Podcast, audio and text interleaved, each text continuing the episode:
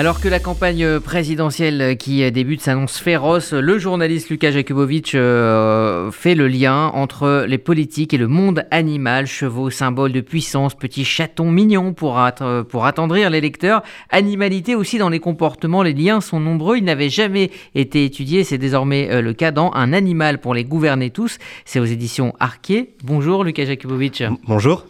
Alors vous dites en introduction que l'animal s'inscrit parfaitement dans l'air du temps, vous dites c'est la quintessence de l'authenticité. Il ne ment pas, il ne calcule pas, il ne, il ne feint pas, et que c'est une aubaine pour un politique. Et oui, parce qu'en ce moment, enfin surtout dans les démocraties, les hommes politiques veulent à tout prix montrer qu'ils sont euh, proches du peuple, qu'ils sont authentiques, etc. Pour ça, ben, ils sont obligés de, comme on dit en communication politique, fendre l'armure, montrer qu'ils ont du cœur. L'animal est parfait pour ça, parce qu'il peut pas dire non, non, mais là c'est du chiquet. Quand on caresse un chat, il peut pas dire euh, au photographe non, non, mais en fait, euh, l'homme politique m'a jamais vu et euh, il me caresse juste pour faire style. Et pourtant, et pourtant euh, c'est quand même source de manipulation. C'est source de manipulation. Et alors, ce qui est très rigolo, c'est que c'est une sorte de jeu de, de dupe, c'est-à-dire que les hommes politiques savent qu'ils manipulent les électeurs, les électeurs savent qu'ils sont manipulés, mais finalement, ça marche.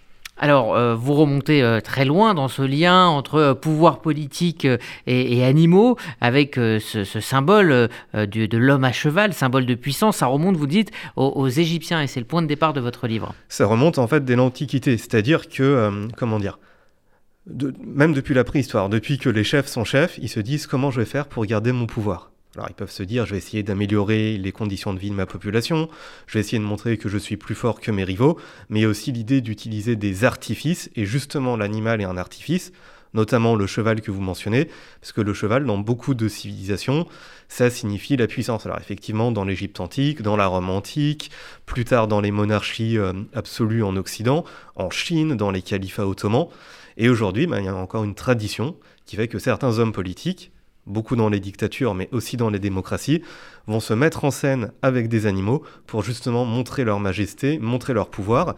Et en fait, ils innovent pas du tout, ils sont vraiment en lien euh, avec euh, ce que font tous les dirigeants depuis des millénaires en fait. Alors plus proche de nous, par exemple, Nicolas Sarkozy à, cheval. Voilà, tout à fait. Alors les gens se souviennent peut-être de cette scène.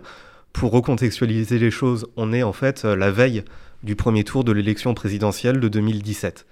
En principe, il y a une tradition dans la Ve République, c'est que les candidats vont, entre guillemets, sur leur terre, dans leur circonscription, montrer qu'ils sont ancrés dans un territoire.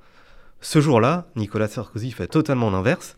Il va en Camargue, donc dans un fief de l'extrême droite, et là, il fait un petit manège, au sens propre comme au sens figuré, c'est-à-dire qu'il défile sur un cheval blanc, qui d'ailleurs s'appelle Univers, entouré de taureaux qui sont aussi un symbole de puissance, donc pour montrer à quel point il est euh, majestueux, qu'il est déjà monarque alors qu'il est juste euh, candidat. Ce qui est très rigolo et un petit peu pernicieux aussi, c'est que euh, les journalistes avec caméra, micro, sont entassés dans une sorte de bétaillère sur un tracteur, suivent le candidat qui paraît plus majestueux que jamais. Et ça, ça fait la une des 20 heures de toute la France, même en Europe, même dans le monde, on en parle, juste avant l'élection. Alors ce qui est très rigolo, c'est qu'on se dit, mais là, c'est de la communication entre guillemets, avec des gros sabots. Mais finalement, ça a marché. Pour rappel, dans les derniers sondages, Nicolas Sarkozy, il était à 28%. Et finalement, il est à 32 ou 33. En tout cas, il y a eu un effet cheval.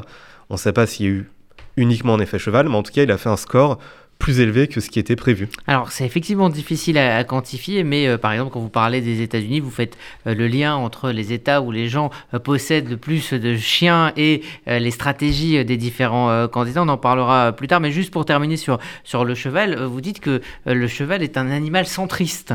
Oui, alors ça je m'en suis rendu compte pendant mes recherches, c'est-à-dire que j'ai découvert que à peu près 20 ou 25%, je ne sais plus, des élus centristes que ce soit Modem, UDI au Sénat ou à l'Assemblée nationale, sont élus dans les territoires où naissent 60% des chevaux, c'est-à-dire essentiellement la Normandie et les départements du Grand Ouest non breton comme euh, l'Indre-et-Loire, euh, la Mayenne, etc.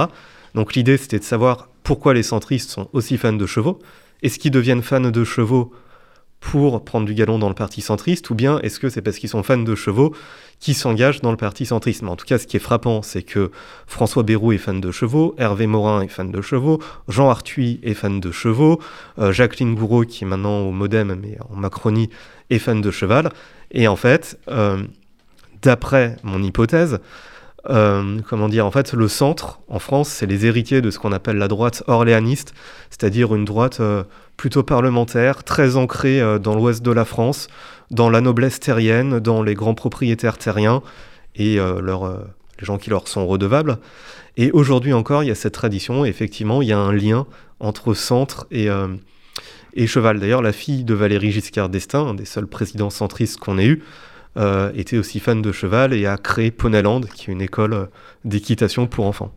Alors, il y a plusieurs chapitres sur le chien, c'est euh, l'animal présidentiel par excellence, en tout cas dans nos démocraties. il y a les fameux labradors de, de l'Élysée, on les connaît, mais vous expliquez que hors Donald Trump, hein, tous les présidents américains avaient un chien, et euh, c'est même une histoire euh, de chien sur une galerie qui aurait coûté euh, l'élection, enfin en tout cas une partie de l'élection de Mitt Romney en 2008. C'est intéressant de voir comment la manière dont il a traité son chien sur un cliché, en tout cas, a été exploitée par le camp Obama pour pouvoir faire élire Obama. Ça, dit énormément de choses sur, notre rapport entre les, animaux et la politique. Tout à fait.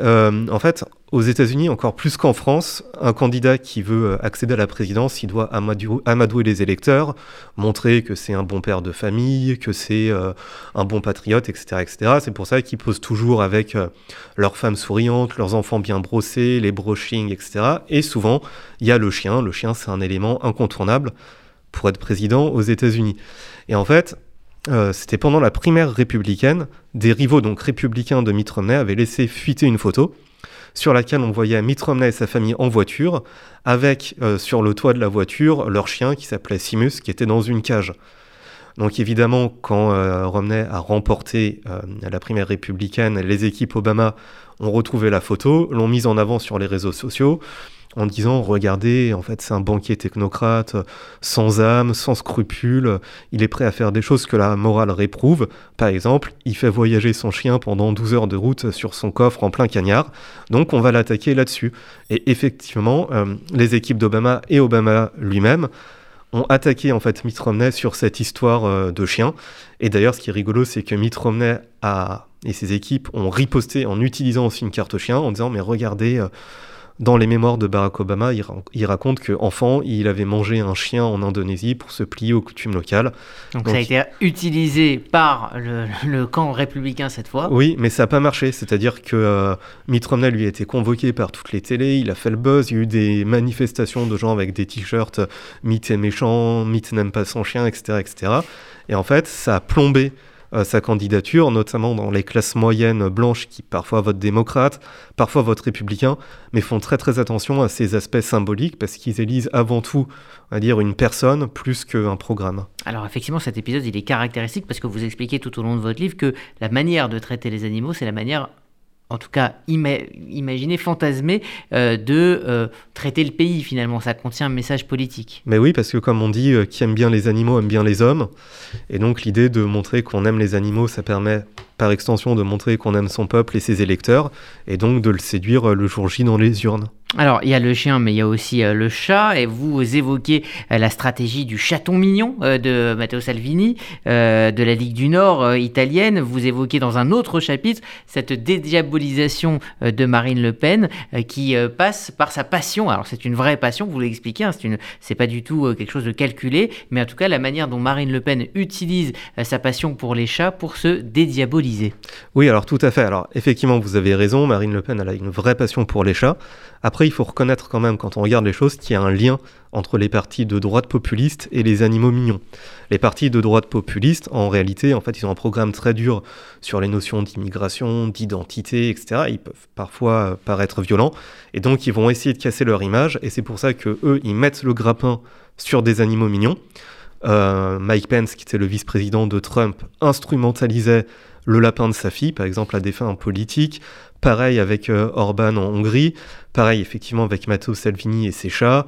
Et aussi, effectivement, Marine Le Pen et ses chats. C'est-à-dire que le chat permet de montrer qu'on est gentil, qu'on est doux, et donc d'amadouer un nouvel électorat qui est parfois euh, plus jeune, plus féminin, plus urbain.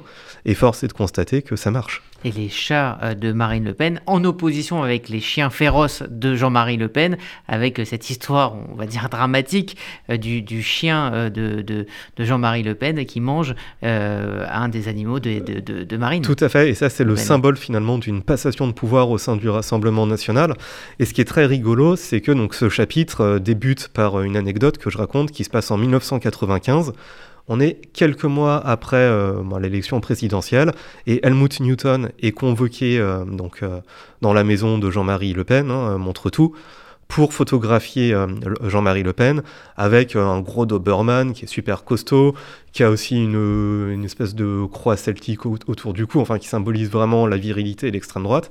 Et quelques années plus tard, Paris Match revient à Montretout rencontrer Marine Le Pen qui, elle, met en avant ses chats, dit a fait aucune différence entre ses euh, chats de race et ses chats de gouttière qu'elle adopte, alors que justement Jean-Marie Le Pen disait moi c'est important que mon chien ait une race pure.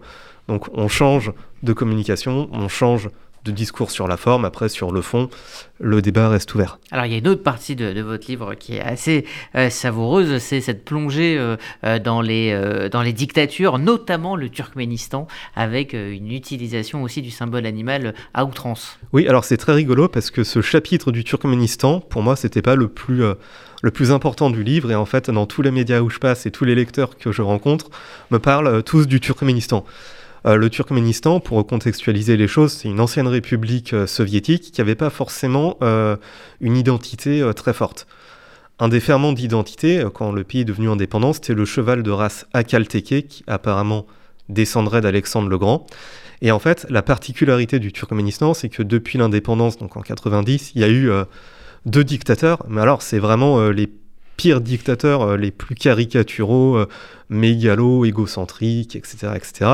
Et effectivement, eux, ils instrumentalisent euh, les chevaux, ils se proclament éleveurs de chevaux célestes, ils ont écrit des livres sur les chevaux, ils posent... On étudie dans les écoles. On étudie dans les écoles leurs livres, leur façon de monter à cheval, etc.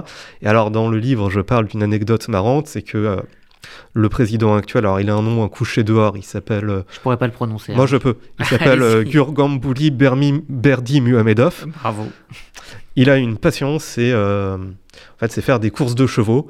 Et évidemment, quand il remporte, enfin le gagnant de la course de chevaux remporte des millions d'euros. Et comme par hasard, c'est toujours lui qui la remporte. Ce qui est assez pratique. Ce qui est assez pratique. Et un jour, donc il y a une course, il tombe de cheval. Et en fait, on voit sur la vidéo que les suiveurs ne savent pas s'il faut quand même euh, arrêter la course ou essayer de le dépasser. Finalement, la propagande euh, va dans le, stade dans lequel il y a la course de chevaux, euh, confisque tous les smartphones, toutes les vidéos pour pas que ça ressorte et proclame le dictateur finalement gagnant de la course. Malheureusement, une vidéo sort du pays. Et donc, si vous êtes curieux, vous pouvez voir sur Internet la belle chute de cheval du dictateur. La magie d'Internet. pour terminer, évidemment, on ne peut pas penser à, pouvoir et animaux sans penser Vladimir Poutine et son, et son lien non seulement euh, mis en scène évidemment avec les animaux, euh, la nature. Vous parlez euh, d'iconographie poutinienne et vous dites que finalement Poutine c'est ce qui se fait de plus élaboré en matière de manipulation animale et vous expliquez les, raisons profondes de, de, ces mises en scène. C'est totalement calculé. Alors évidemment, vous vous rappelez hein, ces scènes qu'on a un peu tous en tête hein, de, Vladimir Poutine avec cette, cette croix autour du cou qui, va chasser torse nu ou en tout cas chevauchant euh, pareil euh, des, chevaux. Euh, en, quoi cela est-ce réfléchi et calculé de la part de Poutine? Alors en fait, la, politique de Vladimir Poutine sur le plan symbolique, c'est à la fois d'incarner la Russie ancienne, donc la Russie des tsars, slaves, traditionnels, orthodoxes, une démocratie occidentale, et finalement euh, l'URSS. Et donc en fait, il va utiliser les animaux pour mélanger en fait euh, ces trois univers différents. Donc par exemple, quand il, euh, quand il pose avec une croix orthodoxe torse nu, ou quand il pose avec divers animaux un peu partout dans la toundra, il se place finalement comme une sorte de pop ou de prêtre orthodoxe qui est partout dans le pays. Après, il fait une sorte de scénographie un peu hollywoodienne, grand public, etc., avec des animaux mignons un peu comme euh, on fait dans les démocraties occidentales. Et il y a aussi le culte de l'homme fort, puissant, musclé, viril.